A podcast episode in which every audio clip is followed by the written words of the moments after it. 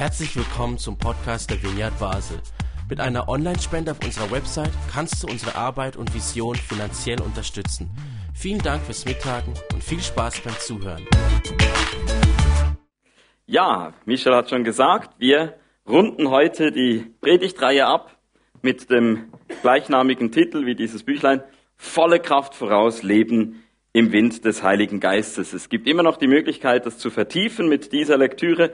10 Franken, 10 Euro hier in den Umschlag und dann kannst du es mit nach Hause nehmen. Aber was den Gottesdienst hier betrifft, haben wir heute zum letzten Mal das Thema und im März kommt dann was Neues. Heute ist mein Thema begeistert von X. Und der Untertitel ist, ihr werdet meine Zeugen sein. Das ist ein direktes Zitat aus der Bibel. Ich werde heute mit euch drei Bibelstellen anschauen und die erste davon ist Apostelgeschichte 1.8, wo genau das vorkommt. Da sagt Jesus kurz bevor er, das sind sozusagen seine allerletzten Worte nach dem Evangelisten Lukas, der auch die Apostelgeschichte geschrieben hat. Jesus wird in den Himmel emporgehoben und das letzte, was er davor sagt, ist, ihr werdet die Kraft des Heiligen Geistes empfangen, der auf euch kommen wird und werdet meine Zeugen sein. Also mit anderen Worten, da gibt's einen Auftrag. Und diesen Auftrag können wir nur erfüllen, wenn der Heilige Geist uns geschenkt wird. Oder auch umgekehrt gesagt, der Heilige Geist wird uns geschenkt, nicht einfach zum Privatvergnügen, sondern um einen Auftrag zu erfüllen. Und darum möchte ich mit euch heute kurz darüber sprechen, was es heißt, Zeuge zu sein. Jetzt, ihr seht hier auf dem Bild eine Zeugin. Eine Frau erzählt einem Verkehrspolizisten, was da im Hintergrund geschehen ist. Vielleicht war es ein Unfall von einer Radfahrerin, vielleicht war ein Autofahrer involviert. Ja, das ist eine Situation, wie wir sie kennen, wo das Stichwort Zeuge oder Zeugin drin vorkommt. Oder natürlich noch die andere Situation vor Gericht. Ja, vielleicht geht es um ein Verbrechen und auch da gibt's vielleicht Menschen, die zufällig dabei waren und gesehen haben, was passiert ist oder zumindest etwas gehört haben und das sollen sie also unter als Zeuge oder als Zeugin dort eben vor Gericht aussagen.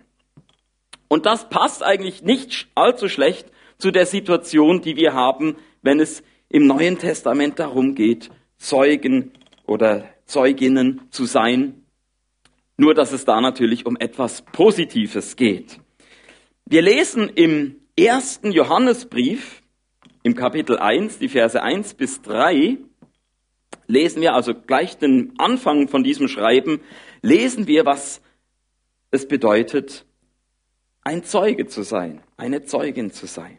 Da lesen wir, was von Anfang an war, was wir gehört haben, was wir mit unseren Augen gesehen, was wir geschaut und was unsere Hände angefasst haben, das verkünden wir, das Wort des Lebens. Denn das Leben wurde offenbart. Wir haben gesehen und bezeugen und verkünden euch das ewige Leben, das beim Vater war und uns offenbart wurde. Was wir gesehen und gehört haben, das verkünden wir auch euch, damit auch ihr Gemeinschaft mit uns habt. Wir aber haben Gemeinschaft mit dem Vater und mit seinem Sohn Jesus Christus. Hier ist jemand begeistert. Es stört diesen Johannes überhaupt nicht, dass er sich ständig wiederholt. Er ist begeistert von dem, was er gehört und gesehen hat. Und er spricht von dieser Gemeinschaft mit dem Vater und seinem Sohn Jesus Christus. Ja, dieser Jesus Christus ist das ewige Leben, das beim Vater war und uns nun offenbart wurde. Das Leben, das Wort des Lebens, das wir gehört haben. Ja, und Johannes hatte sogar das Privileg, es nicht nur mit eigenen Augen zu sehen, sondern mit den eigenen Händen angefasst zu haben. Das ist, was Johannes zum Zeugen macht. Und er sagt, das, was ich gesehen, das, was ich gehört habe, das bezeuge ich. Was hier passiert, ist etwas, was wir alle auch kennen. Wir waren gerade diejenigen von uns, die im Skilager waren. Wir haben etwas erlebt in dieser Woche, wovon wir schwärmen können, wovon wir begeistert sind. Ich persönlich habe zum ersten Mal in meinem Leben das Matterhorn und gleich auch noch den Aletsch-Gletscher dazu gesehen und ich bin begeistert von dem, was ich da gesehen haben, habe. Andere haben es vielleicht nicht zum ersten Mal gesehen, aber sie wurden wieder neu begeistert von diesem Bergpanorama. Und das sieht man daran, dass ein Foto nach dem anderen gemacht wurde und geteilt wurde. Und schau mal hier und hier der blaue Himmel und der Schnee und irgendwie und das und das und das und das. Mann, waren wir begeistert und sind es immer noch. Und wie ist es jetzt, wenn es um Jesus geht? Es ist nichts anderes. Bei Jesus können wir auch davon sprechen. Wir müssen nicht irgendwie Theologie studieren oder irgendetwas, damit wir Zeugen sein können für Jesus, begeistert sein können von Jesus, sondern wir sagen einfach auch genau das, was wir persönlich gesehen haben, was wir gehört haben, was Jesus für uns persönlich bedeutet.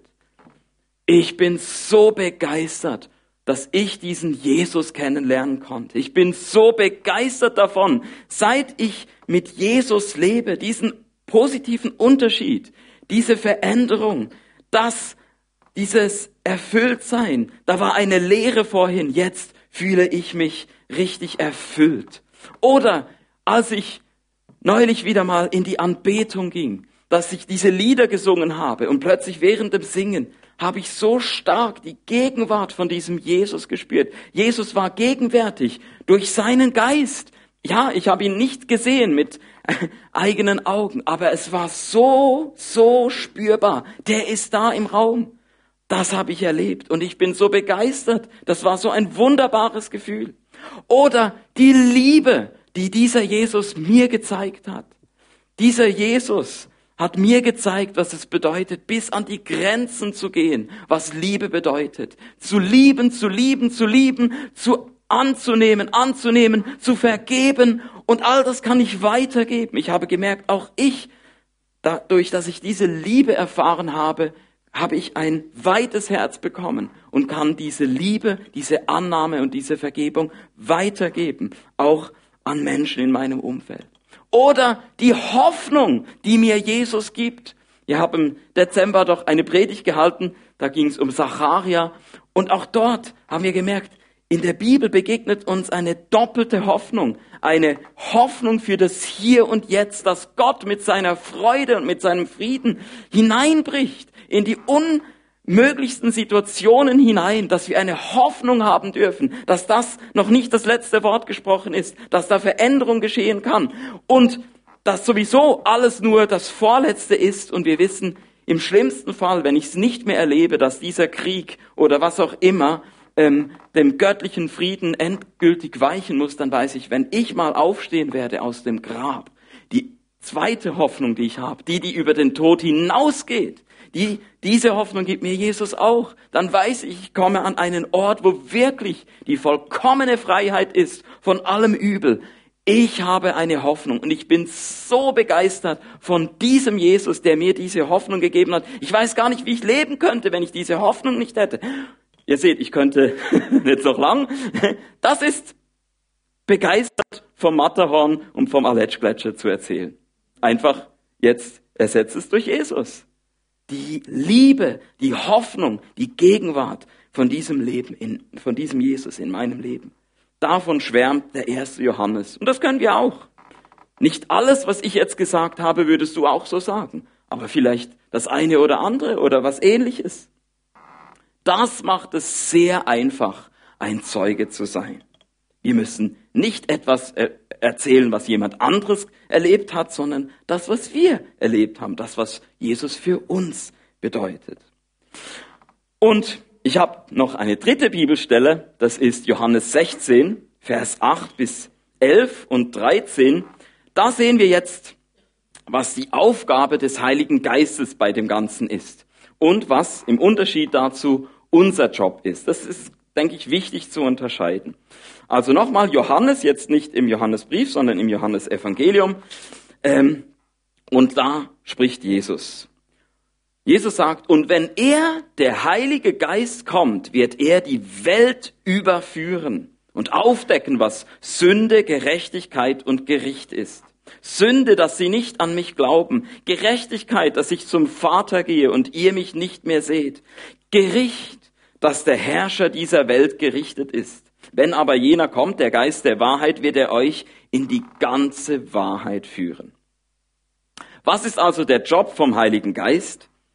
Der Heilige Geist wird erklären, überzeugen und überführen, ja, in die ganze Wahrheit führen, die Welt überführen. So heißt es hier in dieser Bibelstelle. Und wir merken schnell, unser Job ist ein bisschen anders.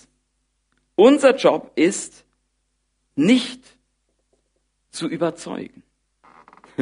Ich würde es mal gerade so ausdrücken. Unser, unser Job ist zu bezeugen.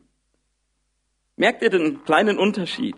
Ja, ich will all das, wie ich es vorhin gemacht habe, be bezeugen, aber ich bilde mir nicht ein, dass es mir gelingt, auch wenn ich durchaus auch gute Argumente habe für meinen Glauben, aber ich glaube, es ist der Job des Heiligen Geistes, das mit dem Überzeugen. Nehmen wir diese Stichworte hier auch Sünde. Sünde, oh. Wenn ich auf die Straße gehe und den Leuten sage, du bist ein Sünder oder du bist eine Sünderin, du ähm, lebst nicht aus Glauben heraus, sondern aus Unglauben, aus Ängsten heraus machst du dieses und jenes und weiß nicht was. Selbst wenn es wahr wäre, was ich da sage, dieser Person, diese Person würde sich doch einfach von mir abgelehnt fühlen. Der mag mich nicht und sich verschließen. Also Sündenerkenntnis kann nicht ich oder du oder wer auch immer einem Menschen einreden. Das ist etwas, was der Job des Heiligen Geistes ist, die Welt zu überführen. Zweites Beispiel, Gericht.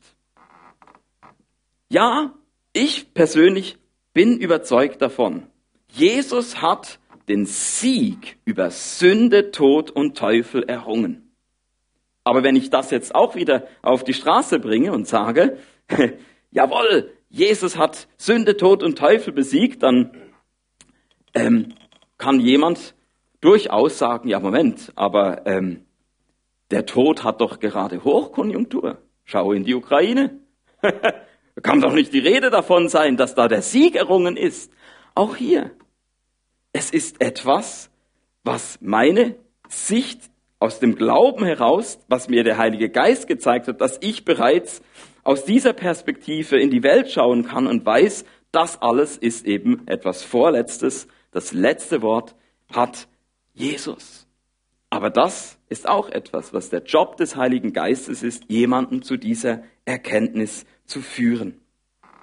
Darum, ich will bezeugen, aber es braucht den Heiligen Geist, um zu überzeugen.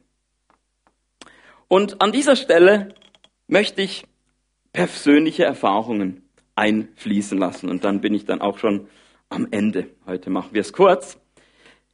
Ich möchte eine Geschichte erzählen, wie ich versucht habe zu, wie ich auf dem Überzeugertrip war, wo mir das noch nicht so klar war, was ich jetzt gesagt habe, und dann auch noch eine Geschichte, ähm, wo ich mich aufs Bettzeugen beschränkt habe und wie das viel besser funktioniert hat.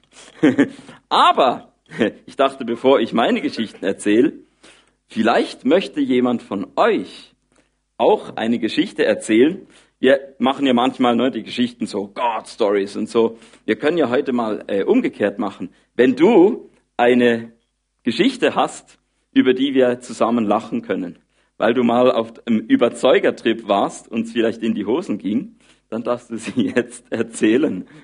Hat jemand Lust?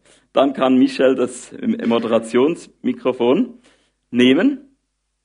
Oder soll ich der Einzige sein, der sich heute die Blöße gibt? hat jemand eine Geschichte, wie er versucht hat, den Job des Heiligen Geistes zu machen? Oder sie? Okay, ich hab's vermutet, ich muss das selber erzählen.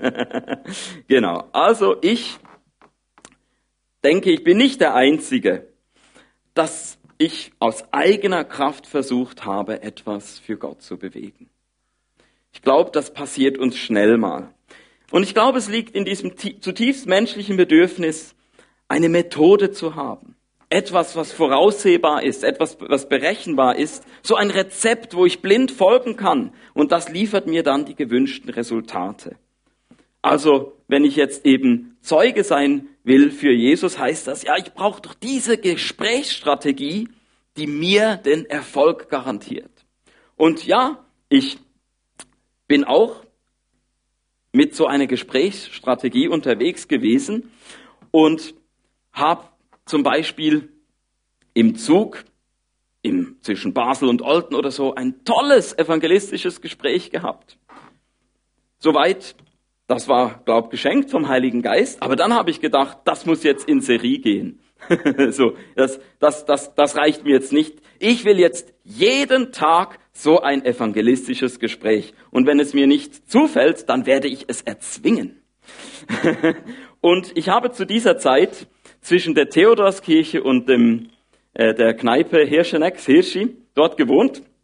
Also genau dort, wo morgen der Morgenstreich auch durchgeht. Da wurde ich schön um vier Uhr früh geweckt. und dort habe ich also gewohnt und es war schon Abend und ich hatte noch nicht mein evangelistisches Gespräch. Da dachte ich, so, ich kann doch jetzt nicht tatenlos ins Bett gehen und schlafen. Ich muss mir das noch verdienen, dass ich jetzt ins Bett gehen kann und ein Häkchen machen kann. Und so habe ich gedacht, gut, jetzt gehe ich ins Hirschi, bestelle mir ein Bier und dann schaue ich, wem soll ich das Evangelium erzählen? Wer ist da? Wen schickt Gott mir über den Weg? Ja, und das Ende der Geschichte ist, irgendwann war das Bier leer getrunken. Ich habe mich nicht getraut, jemanden anzusprechen. Es war vielleicht auch besser so und ich bin dann halt so ins Bett. genau, das wäre also so viel zu, zu der ähm, äh, Don't Do It Geschichte. so, glaube ich, ist es nicht gedacht. Ja, jetzt die zweite Geschichte. Die zweite Geschichte, vielleicht muss meine Frau mir helfen, ähm, hat sich in Heidelberg ereignet. Und zwar waren wir dort zusammen, auch im Gottesdienst. Und es kam seit einer Zeit eine junge Frau in den Gottesdienst. Und das war noch damals die Zeit von Facebook. Und dann, sobald jemand äh, mit dieser jungen Frau sich verbunden hat, wurde es dann vorgeschlagen. Und so war ich dann auch mit dieser jungen Frau äh, äh, verbunden.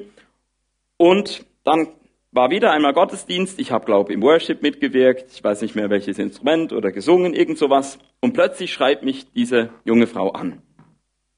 Facebook-Nachricht. Ja, ob ich denn das wirklich ernst meine, was ich da singe. Dann habe ich zurückgeschrieben. Ja, schon. also ich singe das jetzt nicht nur, weil ich die Lieder irgendwie so musikalisch toll finde und nehme den Text halt in Kauf. Es ist sogar eher umgekehrt. so, die Musik ist jetzt nicht so meins, aber ich finde diese Ehrlichkeit in diesen Texten so, das sich ausstrecken nach Gott, Gott zu suchen, ja, das, das, das berührt mich, das singe ich wirklich von Herzen. Okay, gut. Dann, zum späteren Zeitpunkt hat sie mich wieder angeschrieben. Ja, ähm, sie liest jetzt ähm, die Bibel, sie hat gerade angefangen, so, ähm, und jetzt sei sie bei Abraham. Ja, und da ist äh, irgendwie diese komische Geschichte, dass Abraham seinen Sohn opfern soll, wie ich das denn verstehen würde. Ja, und ich weiß gar nicht mehr, was ich ihr da geantwortet habe. Ich habe nämlich bis heute keine gute Antwort darauf. Ich kann natürlich sagen, ja, in der Theologie gibt es diese 17 Versuche, das zu interpretieren oder so, aber ähm, ja, eine geheimnisvolle, schwierige Stelle.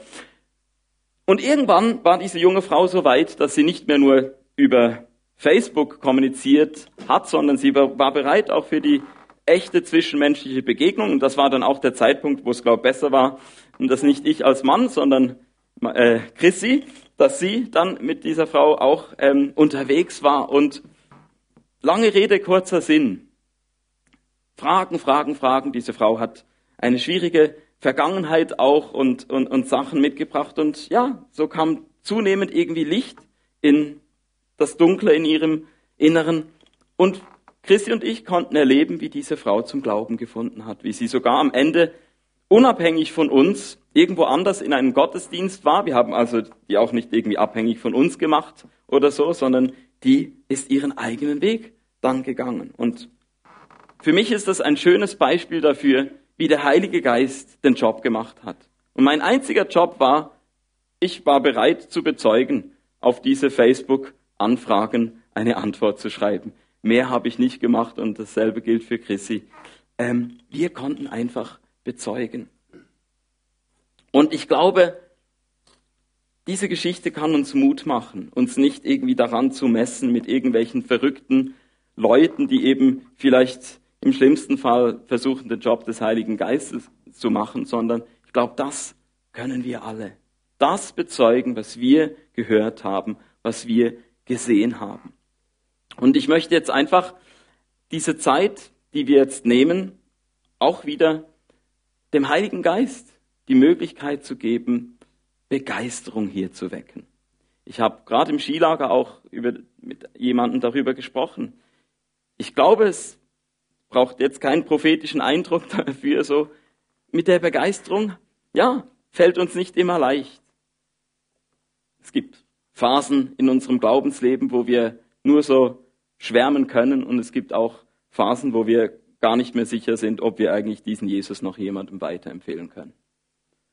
Und wenn es dir so geht, dass du sagst, du möchtest neu begeistert werden, oder vielleicht auch zum allerersten Mal, dann möchte ich jetzt den Heiligen Geist einladen, neu in deinem Herzen etwas zu zünden von dieser Begeisterung, dass er dir jetzt begegnet und du rausgehen kannst heute oder auch aus der Worship-Zeit, die dann folgen wird, und sagen, jetzt weiß ich wieder, warum ich diesen Jesus weiterempfehlen möchte und zu bezeugen, das, was ich erlebt habe. Okay? Bevor wir den Heiligen Geist einfach jetzt einladen und ihm den Raum geben und gespannt sind, was er wirken wird, weiß jetzt schon jemand, dass er oder sie sagt, ich möchte gerne für Menschen beten, denen es jetzt so geht, wie ich es beschrieben habe. Ich ähm, bin begeistert von diesem Jesus und möchte es nicht nur selber sein, sondern auch ähm, ja es auf andere vielleicht zu übertragen mit einem Gebet. Dann halte doch kurz deine Hand hoch, damit ich weiß. Adi, du möchtest gerne für Menschen beten, die neu begeistert werden möchten. Super. Noch jemand? Michelle, Beatrice, Urs, Patricia, super. Noch jemand? Also, Regula, super. Wir haben ein super Gebetsteam heute. Ich glaube, das reicht. Oder gibt's noch jemand? also habt ihr gesehen, wer die Hand hochgestreckt hat, du kannst gerne in dieser Zeit, auch wo wir anbeten, zu diesen Leuten gehen. Es gibt sowieso das Segnungsteam.